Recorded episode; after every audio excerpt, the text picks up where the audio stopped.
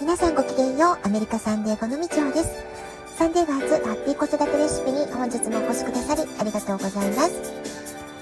みんな違ってみんないい。ママが笑顔なら子供も笑顔。子育てで悩んでることの解決のヒントが聞けてほっとする。子育てがちょっと楽しく思えてきた。聞いてくださっているあなたが少しでもそんな気持ちになってくれたら嬉しいなと思いながら毎日配信をしております。今朝も雲一つない快晴の青空が広がるサンデーゴからお届けします。え昨日はね、午後、カイロプラクティックの施術を受けたせいもあってか、もう眠たくて眠たくて仕方がなかったので、思い切って早く休みました。えー、こんな風に体や心が休んでと言っている時は、思い切ってしっかり睡眠をとるってことも大事なことだと思います。健康のためには睡眠って実はすごく大切なんですよね。えー、ちゃんと寝た方が生産性を上げることになると思います。今朝は目覚ましの前5時半頃自然と目が覚めました。で昨日の夜はねビジネストレーニングがあったんですけれども、まあ、そこでねちょっと感じたことがあって、まあ、仕事でも子育てでも私たちの前にはいろいろな、ま日常の中で課題っていうものが課題だったりね問題だったりするのかな、まあ、いろんなところに出会うことってあると思います、まそんな時にね似たようなチャレンジをしている仲間がいて励まし合えるってことはすごくありがたいことだなってことをね昨日感じながらトレーニングを受けていました。えー、もしあなたが何かね、いろいろ難しい問題とか課題があるなって感じてるんだったらば、それはね、あなたがチャレンジしているからこそなんです。チャレンジしているからこそ、次々と、えー、無理難題というものにね、ぶつかったりするわけで、あまり深刻に考えずに、ロールプレイングゲームのようなノリでクリアする。まあ、ゲーム感覚でね、楽しみながらクリアしていく。そういう感覚が、えー、人生をね、ね、生きていく上では、すごく大事なことなんじゃないかなってことを感じています。で、最近ね、私はもうね、えー、て言うんでしょうね、うんと若い世代のママから、みちょうさんってあんまり悩みとかなさそうですよね ってね、言われること多いんですけれども、いやいや、そんなことないですよってことなんですよね。嫌なこともあるし、へこむこともあるし、えー、私はね、まあ、できるだけ怒らないようには努力はしてる。怒らないタイプだとは思うんですけれども、それはね、まあ、怒っても、なんか自分のエネルギー無駄に消費するだけで、無駄だなって思うからなんですよね。だけれども、まあ、そうは言ってもね、最近もすっごく腹立つなってことももちろんありましたし、どうしてそんなこと言うんだろうなって悲しいなって思うこともね、もちろんありました。でもそれと同じぐらい嬉しいこととかワクワクすることもたくさんあるので、まあ、私の中ではね、まあ、毎日プラスマイナスゼロ、まあ、どっちかってプラスの方が大きいかなって感じですね。まあ、そんな風にプラスの感情もマイナスの感情も最近すごくね、俯瞰して見ることができるようになったかなっていうのは、まあ、私の中のかすかなね、成長なのかなって思っているんですけれども、まあ、それなんでかっていうとですね、え去年の夏の転落事故で私はまあ、当たりどころが心が悪ければ死んでても仕方なかったわけだしすごくね重症な、えー、後遺症とかが残ってもおかしくなかったそういう状況があったわけですよねでそう考えると今生きていること自体が奇跡っていうかまあ、今の人生はおまけというかねご褒美みたいな時間だなって思っているんですよね。で、息子もね、まあ大学生ではありますけれども、私なんかよりね、すごくね、精神的にはしっかりしてる子なので、まあ着々と独り立ちをしようとしてるわけですし、えー、まあいつ死んでも、まあ私大丈夫かなってね、どっかで思ってるところがあるんですよね。まあ、そんな風に開き直ると、どんなこともね、えー、小さな奇跡っていう風に思えてくるので、あの、まあ、あんまりね、文句言ってる暇はないというか、感謝で受け取った方がいいかなっていう感覚はあるんです。えー、暑いとか寒いとか痛いとかいうそういうね、感覚ですら、まあそれはね、生きてるがゆえに感じることができるわけだし、まあ、どんなことがあってもありがとうっていう感謝で受け取るっていうふうに自分の中で決めておけば、あまりね、えー、心が揺らぐこともないかなって、まあそんなことを思っています。そしてね、嫌なことがもちろんあるんですよ。嫌なことがあったらあったで、私はどう思うかっていうとですね、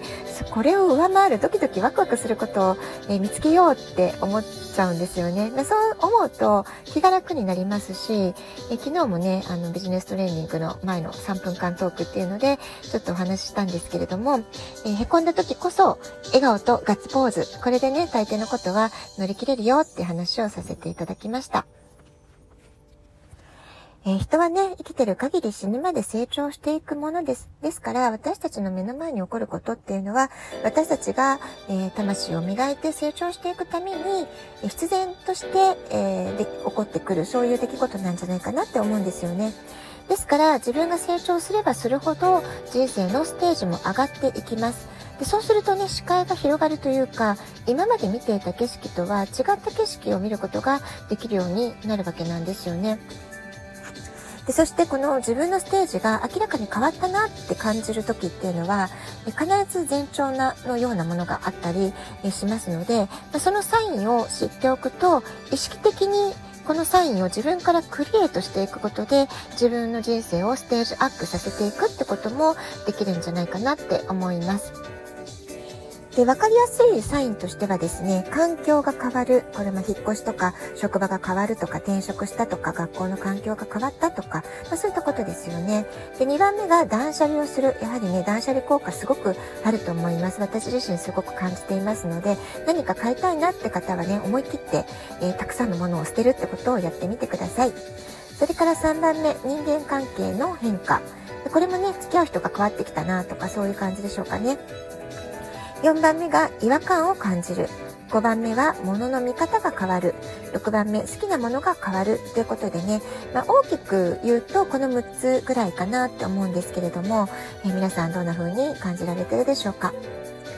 で、私自身ね、え12月に引っ越しをしました。その引っ越しのためにめちゃくちゃ断捨離をしました。え、その断捨離の作業を通して今の自分に必要なもの必要でないものっていうことをね毎日毎日考える、まあ、そういう時間を持てたってことが断捨離効果だったんじゃないかなって思います。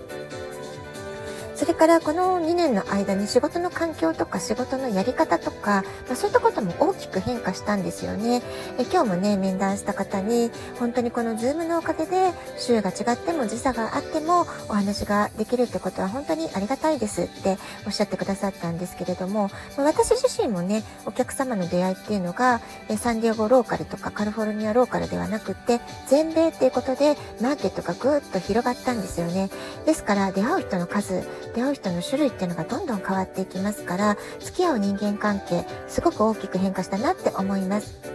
まその結果ねどういうことが起きたかっていうと毎日ワクワクすることがすごく増えたんですよね。でもちろん毎日毎日チャレンジもやってくるんですけれどもこれを乗り越えてこそ人生の醍醐味だよねっていうふうに、えー、まあ、そういうふうにプラスに捉えることもできるようになったし何があっても笑い話にして笑い飛ばせる、まあ、そういう話ができる仲間がいるっていうのもすごく心強いことなんです。